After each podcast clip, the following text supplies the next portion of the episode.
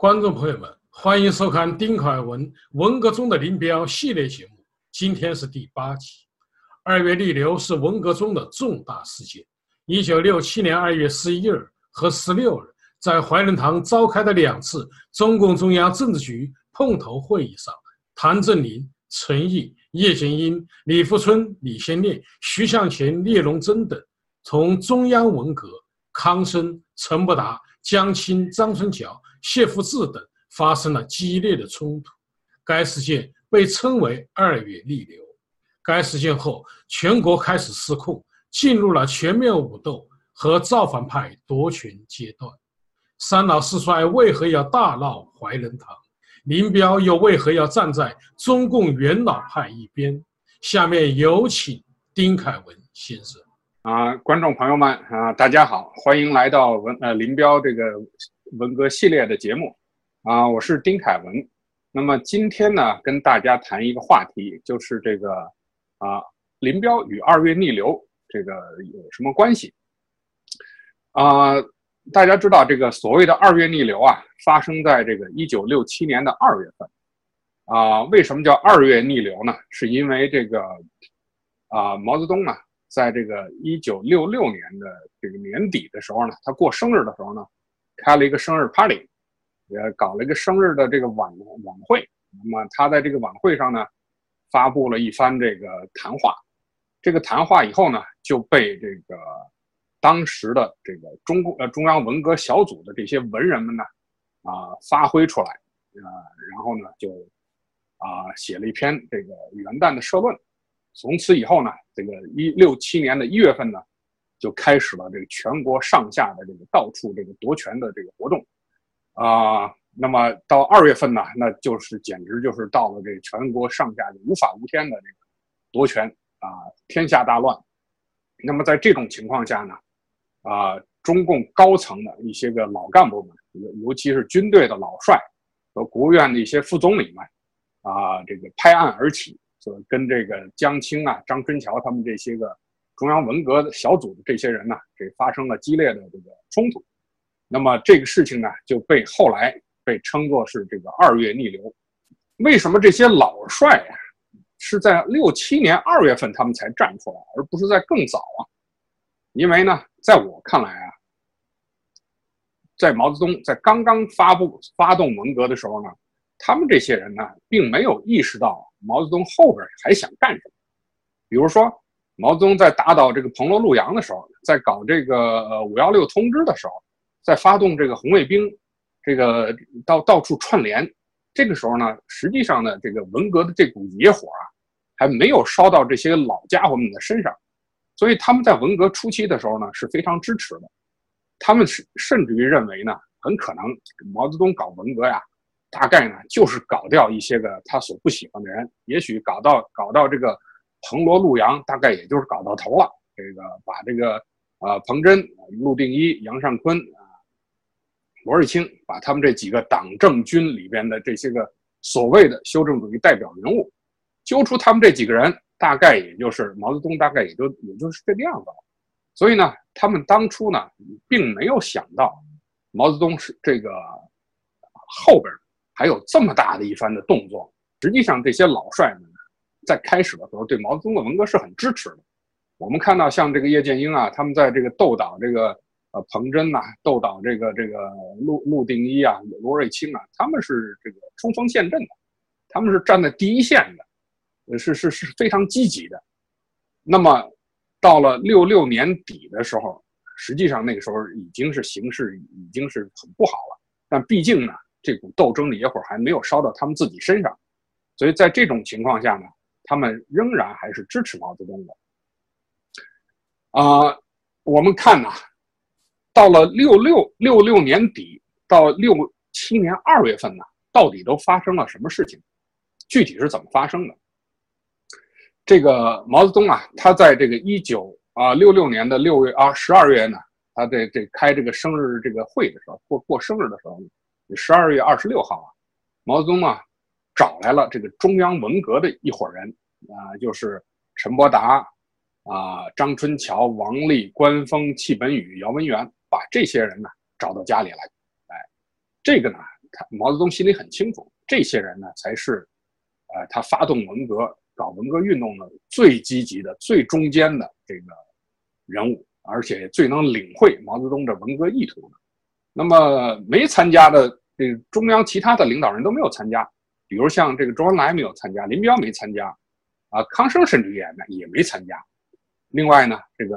陶铸也没参加，因为这几个人呢，应该是排名在中央这个前前列的最几个人。你看林彪排在第二，那么周恩来排第三，陶铸还排第四，啊，后边就是康生啊什么，这几个人通通都没参加。那么毛泽东在这个生日的这个这个这个 party 上面呢，就说了一番话，谈笑风生啊。毛泽东就是讲了一大番这个这个。啊，这个这个有关的这个文革啊这方面的他的一些想法，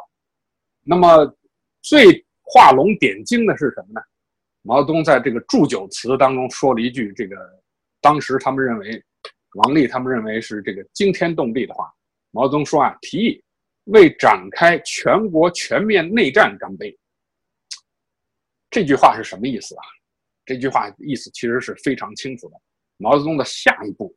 也就是在从一九六七年开始呢，他要扩大他这个文革的这个斗争的这个运动，不仅仅是把这个彭罗陆杨他们这几个人揪出来，还有要把斗争的矛头直接指向这个刘少奇、邓小平以及他们所这个代表的一大批的全国上下党政军的一大批的这个这个追随者。这个是毛泽东是呃处心积虑要想干的一件事情。那么四天以后，也就是说呢，在一九六七年的元旦的时候呢，《人民日报》红旗杂志啊发表了一个这个元旦社论。这个元旦社论的题目是什么呢？是把无产阶级文化大革命进行到底。当然，这番话呢，毛泽东的这个祝全国呃全面内战呢。他们呢没有敢用毛泽东的这这个原话，他们觉得这个全面内战这有点有点好像是是有点啊太过分了，有点这说呃很难把这种话给作为一个啊元旦是作作为这个党中央的这个最高的这个领导下发的这个精神这种指示，所以呢他就把这个元旦社论呢做了一些个做了这个提法上呢做了一些稍稍的修改，他怎么说的呢？他说：“一九六七年呢，将是全国全面展开阶级斗争的一年，将是无产阶级联合其他革命群众向党内一小撮走资本主义道路当权派和社会上这个牛鬼蛇神展开总攻击的一年。呃，将是更加深入批判资产阶级反动路线、清除它的影响的一年，将是一批一斗二批。”三改取得决定性胜利的一年，你看他这他这个元旦说论呢，等于是把毛泽东的这个全国全面内战的这个精神呢，做了一番这个修改，但是呢，基本上还是他这个意思，也就是说呢，要向党内的所谓的这个走资本主义道路当权派展开总攻击，也就是说呢，六六年呢，那只不过是一个开始。这个六七年呢，那那才是一个真正的这个要发动、要这个进行这个呃攻坚的一个一个战斗。可以说啊，这篇社论呢，基本上是一个的这个这个杀气腾腾，一个这个将会引起这个血雨腥风的这么一篇社论。当然了，这个中共的现在的这个党史呢，他们是讲到这个讲到这件事情呢，他们是不会说。不会把毛泽东的这个这个东西拿出来的。我这个手头上的这有这个这个中共党史，中国共产党历史第二卷，四九年到七七八年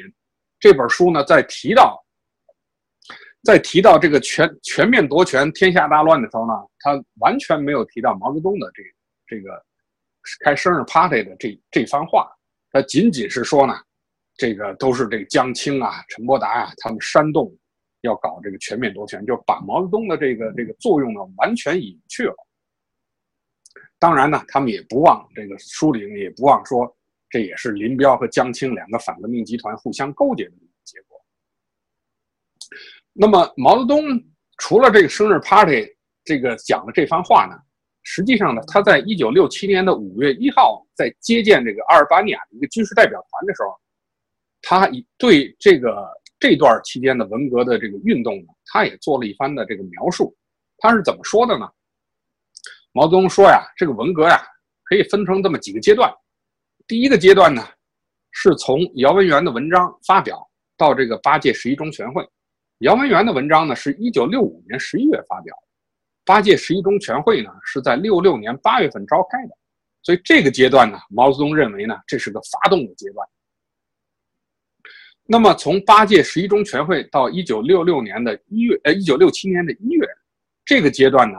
毛泽东认为呢，这是第二阶段。这个阶段是叫毛泽东看来呢，是叫扭转方向的阶段。什么叫扭转方向啊？也就是说呢，原来文革的这个运动的方向呢，一开始呢是刘少奇呢、邓小平呢，他们是以按照这个所谓工作组派工作组，以这种方式来进行文革。那么毛泽东显然是不满的，他认为这个刘少奇他们呢是搞了这个呃派工作组是镇压学生运动。是牛是这个这个误导了文革的这个斗争的大方向，所以呢，毛泽东认为呢，从八届十一中全会呢到这个啊六七年一月份这段期间呢，是毛泽东要扭转这个文革方向的这个阶段。那么第三个阶段呢，就是说呢，从一月一月这个夺权，六七年的一月风暴，一月夺权。一直到所谓的这个大联合三结合，也就是这个，啊，这个夺权之后要搞的这个各省市搞的这个什么革委会啊，什么要搞一个三结合，老中青啊，等等等等这些个造反派群众啊，原来的老干部啊，等等搞什么三结合呀、大联合呀，啊，等等，这算是一个阶段。所以毛泽东认为这个阶段基本上是在。要夺这个这个是这个两条路线、两条道路的这个关键性决战的这么一个阶段，这个是毛泽东认为呢，这个才是主题，这是才是正题，所以这毛泽东自己是这么认为的。所以我们看呢，毛泽东呢实际上是把这个夺权运动呢看成是他在文革运动当中的一个最最重要的这么一个阶段。那么在这种情况之下呢？那当然是这个无可避免的，就从六七年开始，就无可避免的这个这个啊夺权运动在全国就开始了，这个风起云涌啊。我们先看到这个上海，也就是上海这个所谓的一月风暴，这个一开始的时候是这个啊文汇报先被夺权了，然后呢这个再夺上海市委的权。夺了这个所谓的这个这个陈丕显、曹迪秋他们上海市委的权，然后接着呢，我们看到就是什么山西呀、黑龙江啊、贵州啊、啊青岛、山东这几个地方率先就在发起了这个夺权的这个运动，啊，这些夺权的运动基本上都是响应毛泽东的这个号召。当然呢，这些人呢，这些参与夺权这些人呢，多多少少也是。受到了上面的这些人的这些授意，啊，比如像这个呃李在涵，这个他在贵州的这个夺权，他本来是个军分区的一个一个一个一个副司令，但是呢，他呢就啊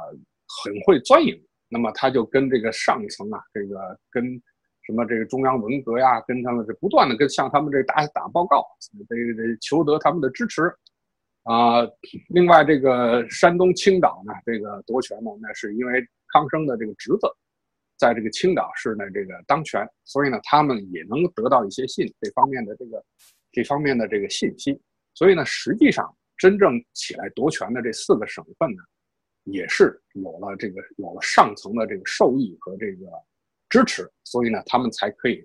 这么积极的努力的来夺权。那当然其他省市呢看到了。有了这些个这些个这个先例，而且尤其是上海的夺权，得到了毛泽东的这公开的支持啊，要成立一开始要成立什么上海人民公社，这个后来呢又改成了什么这革委会。由于有了这个毛泽东有中共中央中央文革的公开的支持，那么全国上下这夺权运动呢，那就是这个风起云涌了啊，而且造反派呢，那就是几乎几乎就毫无顾忌了。政府当然是不用说了，啊，从六六年开始的这些个什么刘少奇啊、邓小平，这都以这个八届十二中全、十一中全会之后都靠边站了。其他的这些个这些呃老的这些主要的领导人，比如像什么啊陈云呐、什么陈毅啊、古牧啊、余秋里啊这些国国务院的这些个什么副总理什么的，也基本也都被这个造反派啊这个点名批判啊围攻揪斗。基本上也都是瘫痪了。那么，从一九六六年的十二月到一九六七年的二月这个阶段，这个才嗯大约也就是两个月的时间，这个中共高层啊被斗死的这个人呢，这个高层的领导干部啊，那这个是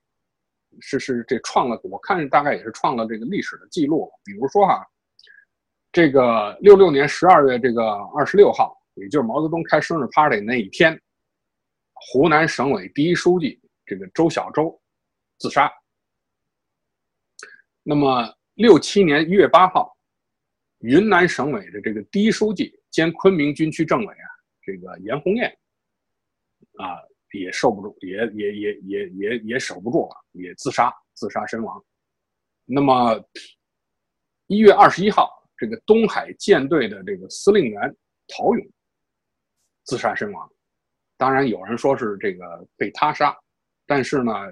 嗯，后来也一直没有没有查到凶手，啊，相信呢，当时他也是也是这个这个也是受不住了，所以他也自杀。那么一月三十号，山西省委第一书记魏恒也也自杀了。啊，二月二号，这个国防公办的这个常务副主任，这个叫赵尔陆，啊，服这个安眠药，大量的安眠药，这个，啊，也算是自杀吧。这个还有自杀的，像这个国务院的副秘书长许明，这个是周恩来啊非常呃这个亲信的人，就是国务院副秘书长许明，也这个自杀身亡。啊，最惨的是谁呢？是这个云南的一个叫德宏的一个这个自治州的一个副州长，叫做这个雷春国。他呢是先把自己的老婆杀了，然后再把自己的孩子一儿一女也杀了，然后自己再自杀。所以我们看呀，这个当时的这个中共的高层的政坛几乎就是血雨腥风啊！啊，这些个老干部啊，当年跟着共产党闹革命，跟国民党做斗争。也是枪林弹雨、这个死我活的这种斗争当中这过来的人，在那种情况之下都没有死掉，结果呢却死在共产党自己的这个这这个暴风骤雨式的这个群众运动当中啊，可见当时的这个这个红色恐怖是多么的严重。那么没有自杀的人，日子也是相当的不好过。我们看军队哈。这个从从上到下，从这个国这个总参总政总后，海军空军几乎所有的领导人，都没有逃脱这个这个被这个批判、被揪斗、被批判的这么一个过程。那么这个基本上呢，是总参是部分的是这个瘫痪了，那么这个总政是总政总后，那就是几乎就全瘫痪了。啊，空军、海军也是一样的，这些个负责人，你像这个，像这个呃，吴法宪当时的这个，呃，后来的回忆就说呢，说我们那时候啊，六六年底那段期间呢是最难受的，这个被这个造反派这个搞的是这个昏头这晕头转向啊，这个躲都没地儿躲，呃，就是我有的时候呢，呃，这家里不敢住啊，有时候住的什么空军指挥所，有的时候这这个住的京西宾馆。啊，有有的时候呢，还要躲到这个叶剑英家里，反正就是东躲西藏。啊啊，其他的人也好不到哪儿去，啊，很多人呢都被抓，比如像这个国防部副部长这个装甲兵这个司令员这个许光达，这个呃被抓，这个呃总政啊总后的这个呃总后总后勤部部长邱维作被造反派抓去，这个关押毒打。这个北京军区的这个呃司令员和政委呃司令员是杨勇，政委是廖汉生，这个也是被被呃也也也被抓，当然是出出面的是这个造反派，当然最后呢还是被军队把他们给给给收押了。其他的呢，那就是不计其数了，基本上是这个军队呢处于一种非常非常糟糕一种瘫痪的状态。所以我们看呢，这个当时的这个整个的情况是非常的不乐观。啊，高层的这个大概没有被点名被批判的，恐怕除了毛泽东、林彪、江青以外啊，恐怕基本上是无有没有例外了。甚至于连周恩来也都被贴了大字报。那么，是不是中央文革这伙人也就能够也也也也也也没事呢？不一定啊，也有也有一些造反派也贴给这张春桥贴什么大字报，说这个张春桥是什么叛徒啊，什么这那的。这个就是说呢，群众运动一旦发起了，这个这个潘多拉的盒子一旦打开，基本上就是可以说啊，这是很难有什么幸免之人能够逃脱的。所以在这种情况下呢，当然毛泽东认为是形势一片大好，不破不立嘛。这就跟他当年在这个这个二十年代是在在搞湖南农民运动一样，他这个这个形势大好，这个这是毛泽东认为啊，这个只有在把群众这发动起来之后，那么才能分出所谓的左中右，才能这个才能把这个呃把这个真正敌人给给挖出来。所以在这种情况之下呢，毛泽东是很是很得意的，是很高兴的。但是呢，老干部们却。却遭了罪了，倒了霉了。军队，尤其是军队的这些个干部呢，就认为呢，不能军呃地方可以乱一乱，但军队是绝对不能乱的。这个呢，这个思想，从军队的高层，从林彪到叶剑英，到聂荣臻，到其他的下边的这些个军队的这些个领导人，他们普遍的看法都是呢，军队不能乱，一定要稳定，啊。所以呢，我们看呢，毛泽东是希望是天下大乱，越乱越好。但是从军队这个领导人的这个角度来看呢，他们更强调的是，军队不能乱，不能发生地方的那种夺权的这种斗争。从这个角度来看呢，实际上林彪啊、叶剑英他们的这个想法是一致，并不是像中共现在呃所宣扬的说，林彪当时的就是要把这个军队要搞乱，啊。从几个方面呢，我们来看这个问题呢，啊，当然，我们我们今天呢是讲的是这个二月逆流。那么二月逆流呢，有两个最主要的一个事件，一个呢是叫做是大闹京西宾馆，这个呢是一九六七年的一月十九号发生的，啊，当时呢，在在这事件的前一天呢，啊，这个毛泽东对于这个总总总政治部主任这个肖华的态度呢，到底是批还是不批，是保还是不保？毛泽东的态度呢有所反复啊。但是呢，林彪呢，他的认为呢是总政主任呢不能不能够这个随便要这个打倒的，因为呃一月初的时候，这个刘志坚这总政总政的副主任刘志坚就被打倒了。那么总政主任肖华能不能这个躲过这一劫呢？实际上呢，这也是在毛泽东的一念之间。毛泽东呢，有点这个，有点在对萧华的态度上有点有所反复。当然，林彪呢是啊，态度是保萧华。啊，但是呢，在军队呢，他们头头头一天呢开会呢，呃，中央军委他们开会呢，就是对让这个萧华呢说让萧华呢去到群众之间去做个做个做个检讨，呃，想让他过个关。但是呢，这个这个消息呢被透露出去了，被透露了啊，一个是这个杨勇，一个是这个济南军区的政委，他的这笔记本，这个被被这个被别人给拿走，所以呢就发现说这个啊中央军委呢他们是想让这个想让呃肖华到群众当中去做做做做检讨，这个消息被透露出去以后呢，这个。军北京军区的一帮造反派的一些人呢，就连夜就跑到萧华家里去抄家。这萧华呢，一看形势不好呢，就从自己的这个后门就跳呃这个这个跳墙跑了。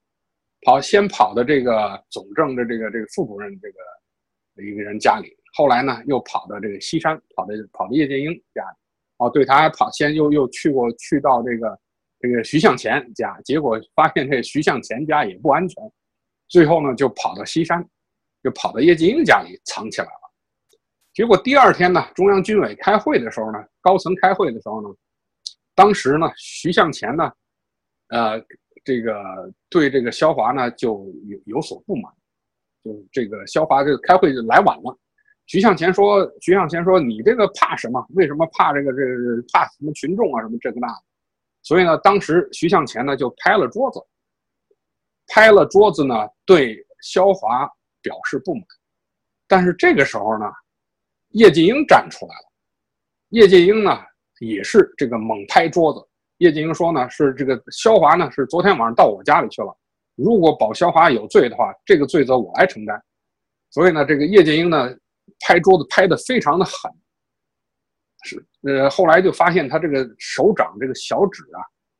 呃右手手掌这个小指的骨这个指端的这个呃有这个骨裂，就是他们由于拍桌子拍的太使劲了。结果把自己的手指头都给这个这个拍拍骨折了。当时呢是是实际上是等于是是两个老帅对拍桌子，也就是说呢，徐向前拍桌子，然后呢，叶剑英呢不满也拍徐向前的桌子。结果呢，开会的时候呢，大家这个这个军委的这个这些领导人一看这个形势不妙，大家赶紧溜了。嗯，这个呢。是被认为呢是这个叫做大闹京西宾馆，因为这会呢是在京西宾馆开的，所以这次会呢也没开起来。那么第二次呢是在这个呃怀仁堂，是除了不仅有叶剑英，还有其他的一些个这个这个军队的这个老帅呢，以及国务院的几个副总理。为什么他们在这个二月份在中南海怀仁堂开会呢？敢对这个？啊，江青呃，敢敢对陈伯达这个张春桥他们这个发难呢，是因为呢，二月初的时候啊，毛泽东呢，这个这个陶铸啊，这个中共中央排名这常委排名第四的陶铸突然被打倒。突然被打倒呢，是谁发的话呢？是江青和陈伯达，在一个群众的这个造反派的这个会议上呢，把陶铸的问题给抛出来了。所以呢，陶铸。很快就被打倒。陶铸一被打倒呢，本来打倒陶铸呢，这个呢，毛泽东本来就不喜欢陶铸了，因为毛泽东认为呢，毛泽东本来的意思呢是把陶铸从广东调到中央来，因为陶铸过去呢和刘少奇呢是有这个是有是有小的这个过节的，也就是说呢。啊，他们历史上呢是有一些个这个瓜葛，也就是说呢，陶铸在历史上呢曾经被刘少奇整，所以呢，毛泽东认为呢，把陶铸从地方调到中央来，希望陶铸呢能发挥一个这个这个斗争刘少奇、邓小平的这么一个一个棋子儿，来起到这个作用。结果呢，毛泽东发现呢，这个陶铸并不怎么听话。不仅不不听毛泽东，没怎么听毛泽东的话呢，而且还跟江青干起来了。啊，这一点呢，给这个江青是非常的不满的。这后来这个这个陶铸的这个这个夫人呢和这个孩子们，他们就回忆，他说这个陶铸再回到家里就说什么江青你什么人呢？你这个政治局也不是政治局委员，也不是什么，竟然敢对我们这些个这个老革命这张口就是训斥，张口就是这个。就是这这这这这辱骂，这这陶铸受不了。那陶铸从来没有受过这种气，这点呢，陶铸就显然是不如周恩来。所以呢，等于是陶铸把江青给得罪了。把江青得罪了以后呢，江青呢也就趁着这个机会要把这个陶铸呢打倒。当然，陶铸本来已经就不受毛泽东的待见。这个时候呢，在六七年的二月初呢，把陶铸呢突然抛出来予以打倒。但是呢。打倒陶铸这件事儿啊，毛泽东呢，对江青他们采取的这个方式和时间时机呢，是有意见的，是是不太满意的。所以呢，在这个二月十号呢，毛泽东在开这个这个政治局常委扩大会议上呢，就对江青啊做了一番模棱两，这也不能说模棱两，就说对江青呢做了一番这个啊故作姿态呢，做了一个批评啊，就说你这个这个这个呃，对陈伯达江青做批评。毛泽东说说你陈伯达是一个常委打倒另外一个常委，呃，对江青呢说呢，你这个江青什么眼高手低啊，知大才疏啊，说打倒陶铸呢，别人都没事儿，就是你们俩人干的，等等呢。然后呢，又说这中央文革这个小组成立以来，成立以来呢，也没怎么开会，也没向向毛泽东做汇报啊，等等。然后要求呢，这个中央呢开会批评陈伯达和江青。呃，当时陈伯达非常紧张。呃，陈伯达呢，是因为打倒陶铸这么大一件事儿啊，因为陶铸当时是政治局的常委，排名第四啊，那这个排在这个陈伯达前面了。突然这么，就他们俩人江青、陈伯达这么讲了一番话，就把陶铸打倒了。这件事儿呢，是是没有没有什么先例的。所以呢，被毛泽东一批评呢，陈伯达吓坏了。这个陈伯达呢，这个就这个说说要自杀。后来这个。这个江青呢，当然开这个批评会，江青是这个是这不会出席的，托病不去。虽然是这个中央文革小组开会批评批评陈伯达呢，是这个闭门闭门会议啊，但是这这个毕竟这消息呢传出来了，传出来以后呢，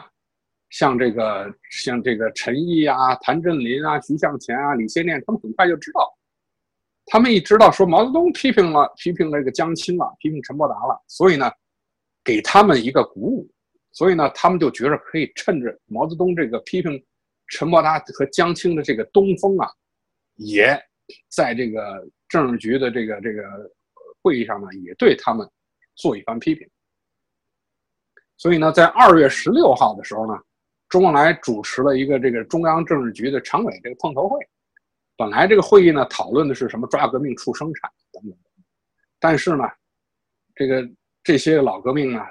这个一看着这个江青，呃，一看着这个这张春桥进来了，这谭震林呢，马上就这个发话质问这个张春桥，说为什么你这个不让这个，呃，这个陈丕显从上海啊来到北京？这个张春桥就是就就打就打官腔说那是群众不让他来啊，哎，但是这个谭震林根本就不买这个张春桥的账。谭震林就说：“你什么什么什么事儿都推到群众，还有没有党的领导啊？因为谭谭震林呢，这个人是一个是个老革命啊。井冈山的时候呢，就跟着毛泽东，所以呢，他跟毛泽东呢有很深的这个渊源。他又是政治局委员，这个又是国务院副总理，又仗着和毛泽东有这个历史上这个非常悠久的这个这个历史的关系。”所以呢，谭震林根本就不把张春桥放在眼里，所以对张春桥的一一通这个痛斥。还有这个什么，这个叶剑英，这个也是对陈伯达这发难。当然他不敢不敢明批这个江青。这个叶剑英就问质问陈伯达说：“说你这个上海这成立什么这个上海人民公社，搞上海夺权这么大的事儿，你也这个没有这个这个这个向我们这个这个报告啊？”也没有这个通，也没通告这么大的事要要要改变这个政体，改变国体，你们你们怎么可以这么擅自就就就这么来啊？所以呢，当时陈伯达呢是一种退让。陈伯达说：“哎呀，你这个说说你，说说说你你要这么说，我就这无地自容啊，等等等等。”因为叶叶剑英讽刺陈伯达说：“你这什么搞什么巴黎公社，我们没读过什么书，你给你你给我们讲讲。”这个陈伯达呢也就啊，陈伯达实际上当时是。比较被动的啊，那么在这个会上呢，这谭震林呢是最这个最发火、最厉害的，而且谭震林呢这个说了一大番话，说这说你这次这个党内斗争是这个呃党内历史上是最残酷的、最严酷的一次，那个从来没有过的，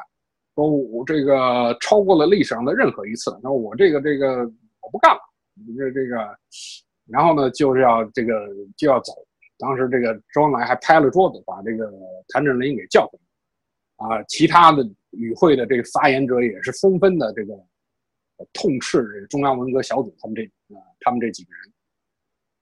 当然，最最出格的人，这个最说话最不待、最让最最让毛泽东不待见的是谁呢？就是陈毅。陈毅呢就说了一番话，说这个延安整风啊如何如何，说你他妈比王明还厉害。就是要把这些老干部通通要要这个打倒，呃，比延安整风还厉害，等等等等。这个这个说到了这个延安整风这件事儿，实际上是触动了毛泽东的这个逆鳞呐。所以当当晚这个开完会的这个当晚，二月十六号开完会以后呢，张会后呢，张春桥、姚文元、王立呢，马上就向江青做汇报，因为他们知道这个他们的后台老板呢是江青，所以他们赶紧向江青汇报。江青听完以后呢，就暴跳如雷，说：“他说他这些人他妈这个这都是这个刘二奇他们这个这个余孽。”这个不呃，这个这事儿呢，你们赶紧把这个会议的这个情况写个这个纪要，写个东西，马上向主席这报告。所以呢，他们完了以后，跟着江青一起找找了毛泽东。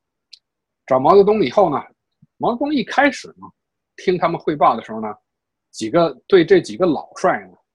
发点脾气呢，他。并不太认为有这有什么了不起，毕竟这党的这个政治局这会议上有有人这个呃说了点不中听的话，这个毛呢一开始还是觉得还是能容忍的，但是当听到了汇报当中说陈毅把这个文化大革命当成了是当年的延安整风，是乱整人，这个胡乱整这个这个这个老干部。把这个文化大革命跟延安延安整风对对等起来了，这等于是触动了毛泽东的底线。因为大家知道，毛泽东的延安整风是毛泽东非常得意的一件事儿。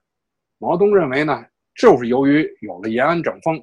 整掉了王明啊、周恩来的这伙国际派，所以呢，才奠定了毛泽东日后在党内的这个地位。啊，那么，所以延安整风是毛泽东最为得意的一件事儿。那么这一次呢，陈毅把这个延安整风跟文化大革命对等起来，意思就是说，你这个你毛泽东搞的这个文革，他妈跟延安整风是一模一样的，都是都是乱整人。这一点呢，是毛泽东是非常愤怒的。所以呢，当毛泽东听到这个呢，脸色就变了，然后呢，马上就决定了要开这个这个政治局的这个这个这个常委扩大会。所以呢，在二月十九号的时候呢，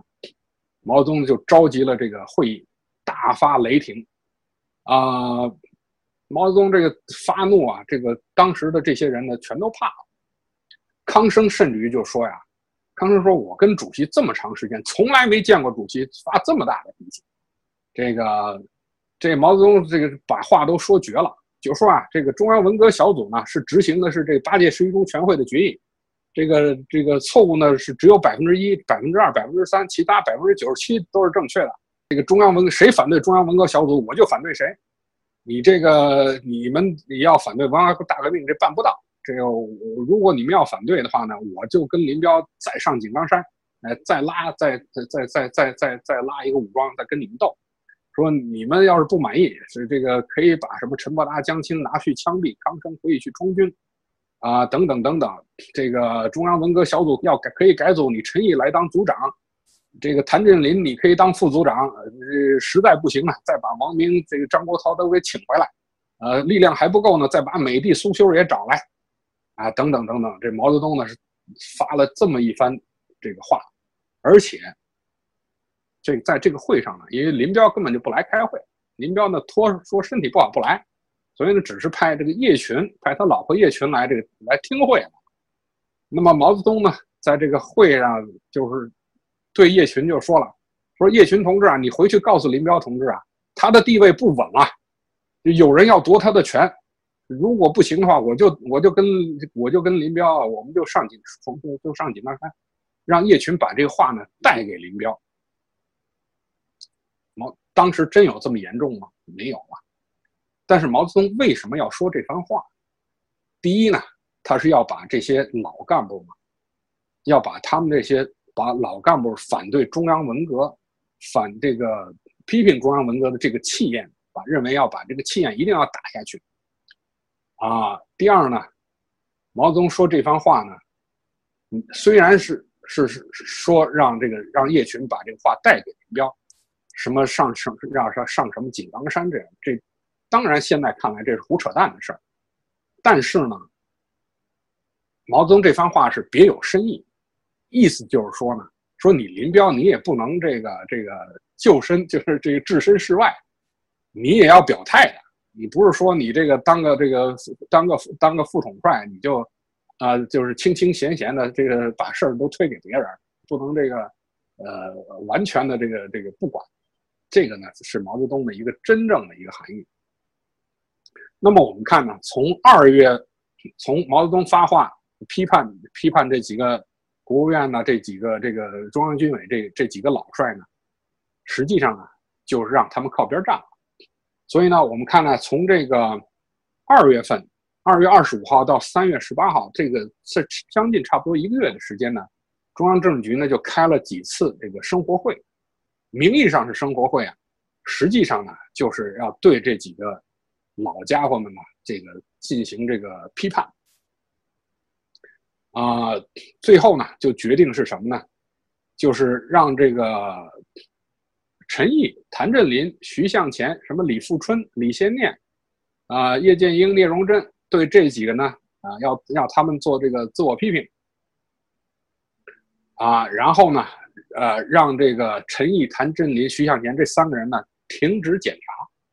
也就是说呢，你们别干了，你们这个就靠边吧。这个当然也没有明确宣布，也没有政治局也没有真正做出一个这个决议来说撤他们的职。实际上呢，就是毛泽东通过这所谓的政治局的生活会，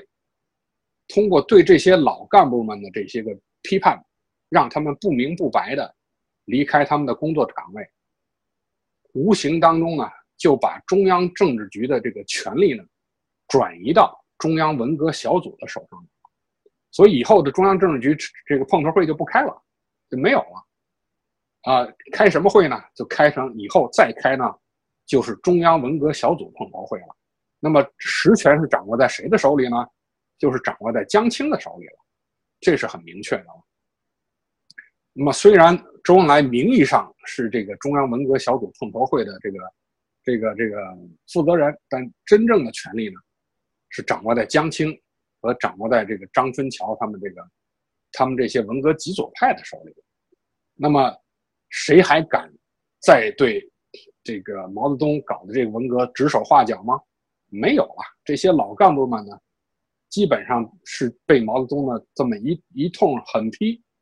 也就退出了当时的这个中共政坛，退出了这个历史舞台。这个呢，是毛泽东真正达到了他的这个目的了，实行真正的实行了这个权力的转移。那么林彪到底都干了些啥事儿呢？我们看呢，基本上呢，林彪呢，在这段期间呢，基本什么什么事儿都没怎么干，啊，最主要的一件事儿呢，就是林彪呢搞了一个这个二呃这个一月二十八号呢搞了一个军委八条命令。这我们一会儿要再谈一下。我们先谈什么呢？就是林彪呢，啊，在这个前后呢，也不是一点作为都没有，啊，他还是做了一些事儿。当然，做这些事儿呢，啊，做的都比较的这个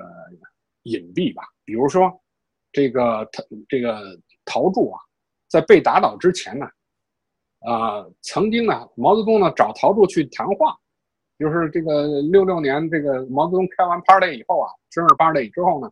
把这个陶铸呢找到那自个儿那个地方，找陶铸去谈话。十二月二十九号，六六年十二月二十九号，毛泽东找找陶铸谈话，说：“哎呀，我还是这个保你的啦，你这个呢，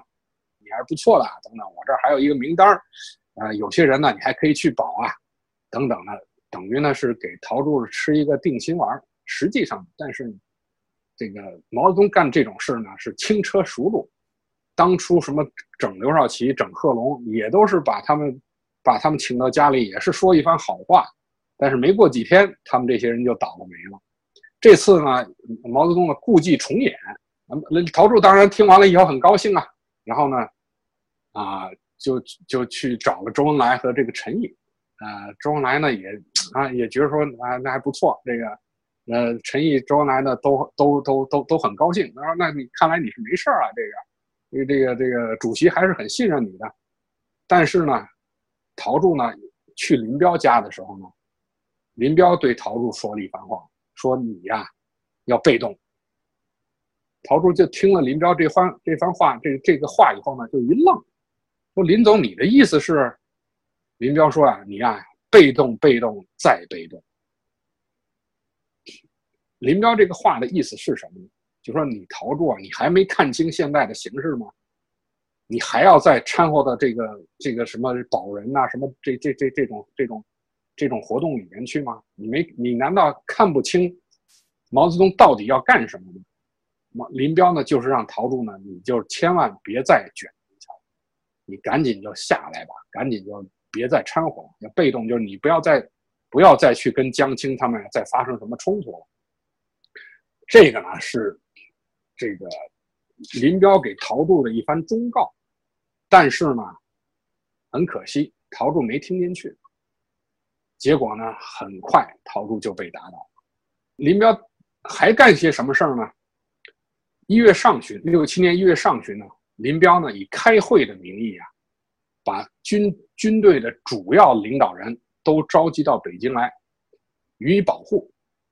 啊，林彪呢，当时呢是搞了一个军委扩大会议，这个呢把这个军队的，呃各大军区，啊以及这个各个地方这个各大呃这个兵种啊军种啊，领导人都招到北京来，住到京西宾馆，上你们就在这儿来开会，而且规定什么呢？没不经过林彪、叶剑英、徐向前三个人的批准呢，任何人呢不得返回原单位。这一什么意思呢？就是你返回原单位弄不好，你就要被抓起，要被批斗，要被这个要被整了。那么呢，我把你们都找来，名义上是开会呢，实际上呢，是把这些人呢放在这个地方呢，以开会的名义保护起来。而且呢，当时呢，通过了几个很重要的这个决议，比如说，这个通过了一个中共中央关于不得把斗争锋芒指向军队的通知。啊，还有这个中央军委关于军以上领导机关文化大革命的几项规定，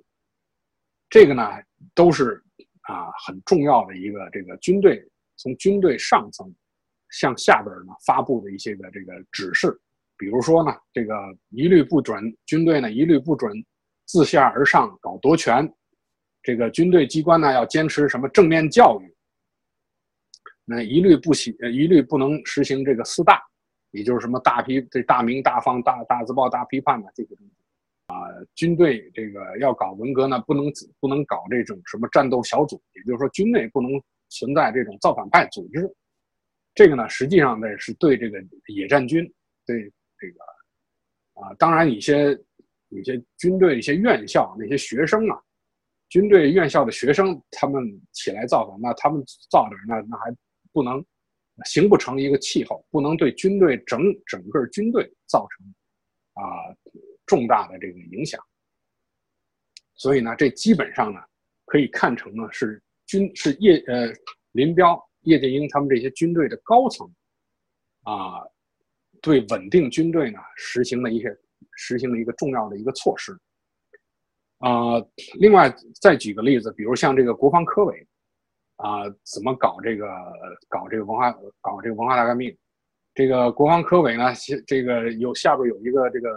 科科研院所，叫什么五十三这个研究院。当时呢，有一帮这个科研人员呢，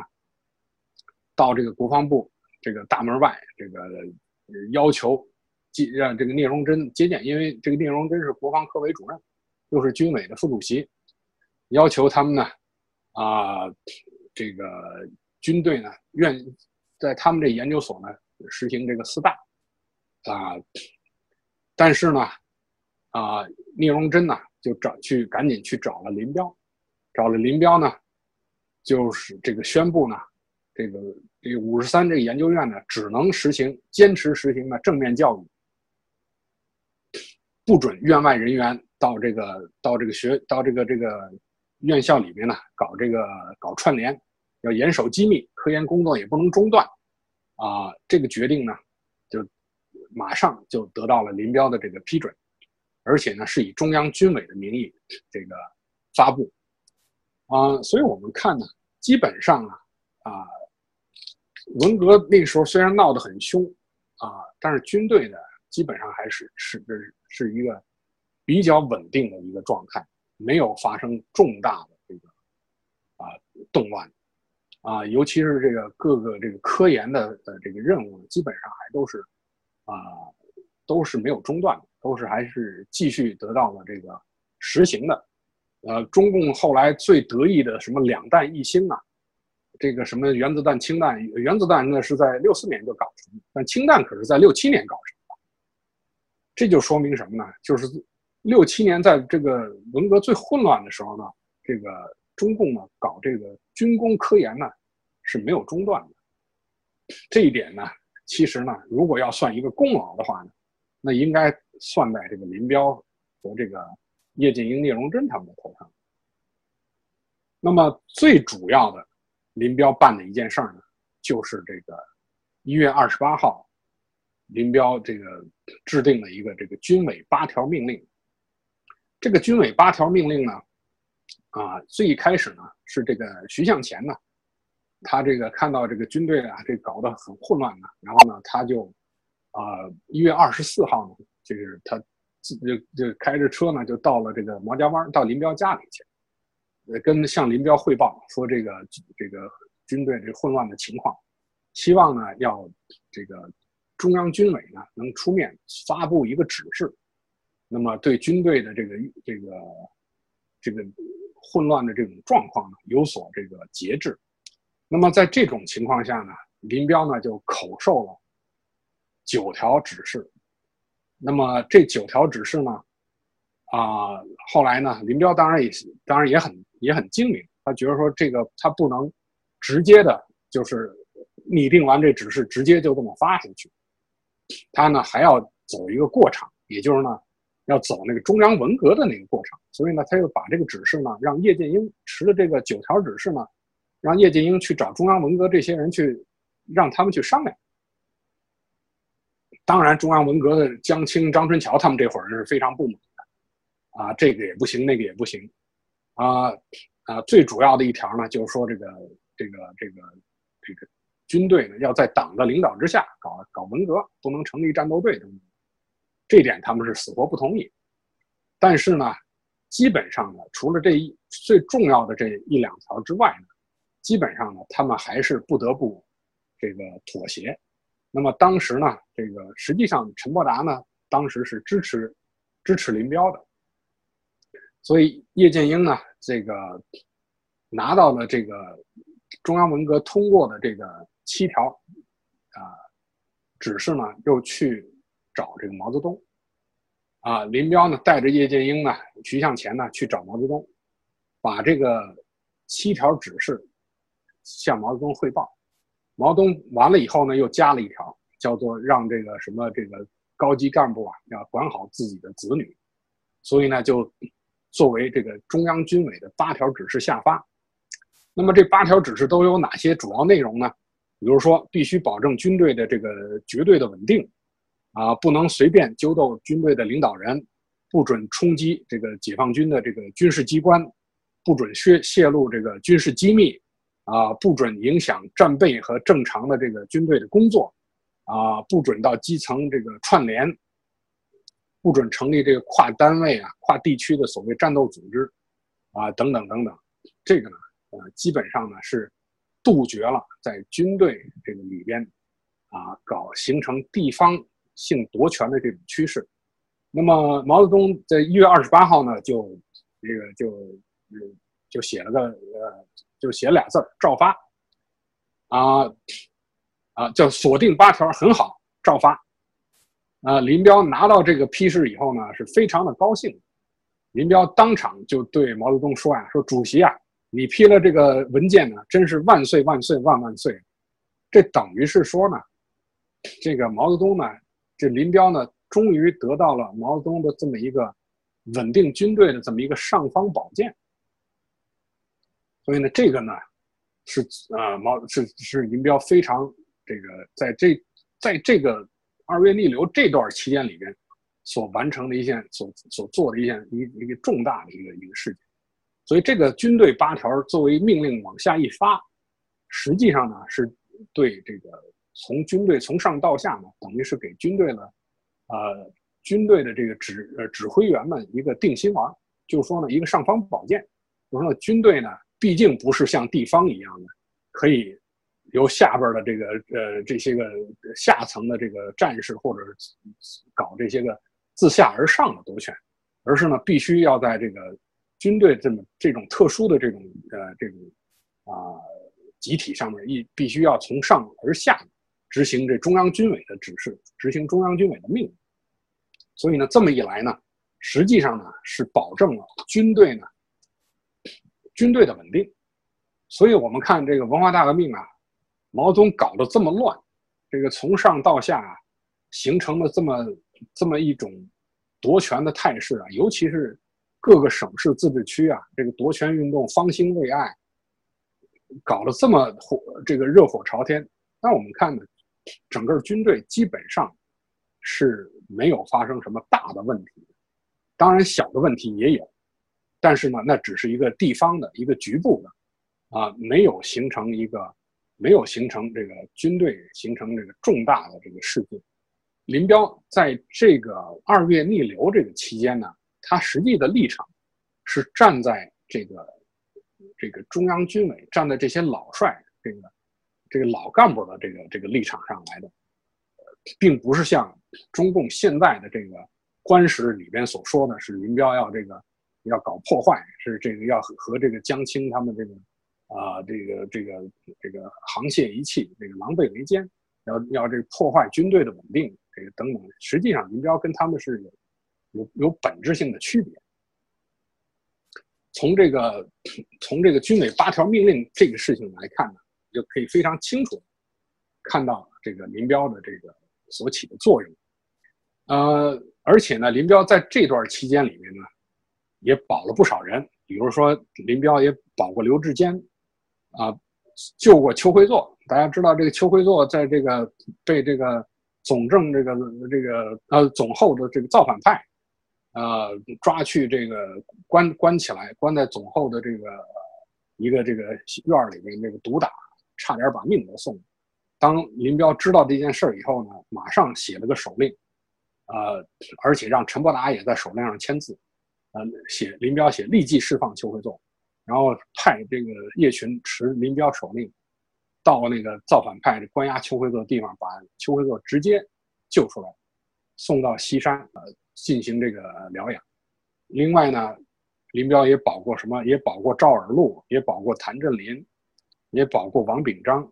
这个谭震林的这个情况呢，稍微有点特殊，因为大家知道谭震林在二月逆流是跳的最高的，是这个谭震林甚至于还给林彪和毛泽东写信，直接怒斥江青就是当代的武则天，等等等等。那么林彪呢，啊就把这封信呢批转给了毛泽东。那么那有人就说，那你林彪何必还干这事儿呢？你这你把他的信压下来不就完了吗？何必还要报给毛泽东呢？这个实际上呢，大家不知道，这个在中央高层呢，基本是没有什么秘密可言的。而且，谭震林这个信呢，是写抬抬头是写给毛泽东和林彪的，因为毕竟呢，毛泽东、林彪呢都是井冈山的老儿了，也就是说呢，谭震林呢实际上是是一直呢都是呃井冈山下来的人，是应该是他们是毛泽东、林彪的是他们的这种心腹或者嫡系的人马。所以只有谭震林敢写这种信，那么林彪呢就只在这个谭震林的信上呢只写了一个几个字儿，说啊，这谭震林呢没想到谭震林这这么糊涂啊，这个竟然竟然如此之糊涂，哎，批了这几个字儿，转给毛泽东，在这里呢，林彪没有对谭震林落井下石，只是说呢，隔靴搔痒的说谭震林只是糊涂，哎。从这点上来看呢，啊，林彪呢对谭震林还是不错。当然，这个毛泽东呢，把这封信呢又退还给这个林彪。那么，这个林彪看完以后呢，呃，还挺不满意，就把这个把这信撕了扔到这废废纸篓里。结果后来又被叶群给捡回来，又给又给拿纸又给又给粘好，作为一个文件这个存这个这个呃存下来。另外还林彪还保过这个七机部部长这王秉章，大家知道这个七机部呢是专门搞航天的，搞航天航空的，搞什么导弹啊飞这个这个这个是的这个最主要的一个中共军工的一个科研科研的机构。呃呃这个一个一个场所。王秉章呢是这个最主要的这个这个七机部部长，他当时呢还是空军的副司令。这个王秉章呢也是被这个造反派呢抓起来，这个斗得一塌糊涂。王秉章呢就向这个林彪求救，林彪呢就为王秉章呢直接找了毛泽东，就说呢，这个这个七机部呢是不能乱，如果这个王秉章呢不能回去主持工作的话呢，这个科研军工呢这这这一块呢可能就会出出大问题。这毛泽东也同意，最后呢。这个王秉章呢就被林彪给保下来，所以我们看呢，林彪呢也也保了不少人，也救了不少人。呃，当然还有其他的人，比如像这什么叶剑英啊，当然也受到群众的冲击嘛。这个林彪呢，实际上也是站在叶剑英一边。同呃此外呢，林彪也还保过什么许世友啊，保过韩先楚啊等等这些人。所以我们看呢。林彪在二月逆流的这个这一段时间里面呢，这个所所执行的这些个这个政策是稳定，是要保持军队的稳定，而不是要搞动乱。这和毛泽东呢，呃，搞搞天下大乱呢，实际上呢是这个这个相相悖相违背。当然，林彪在那个场合下，在这种呃局势局面之下，他也不可能公开的站出来反对。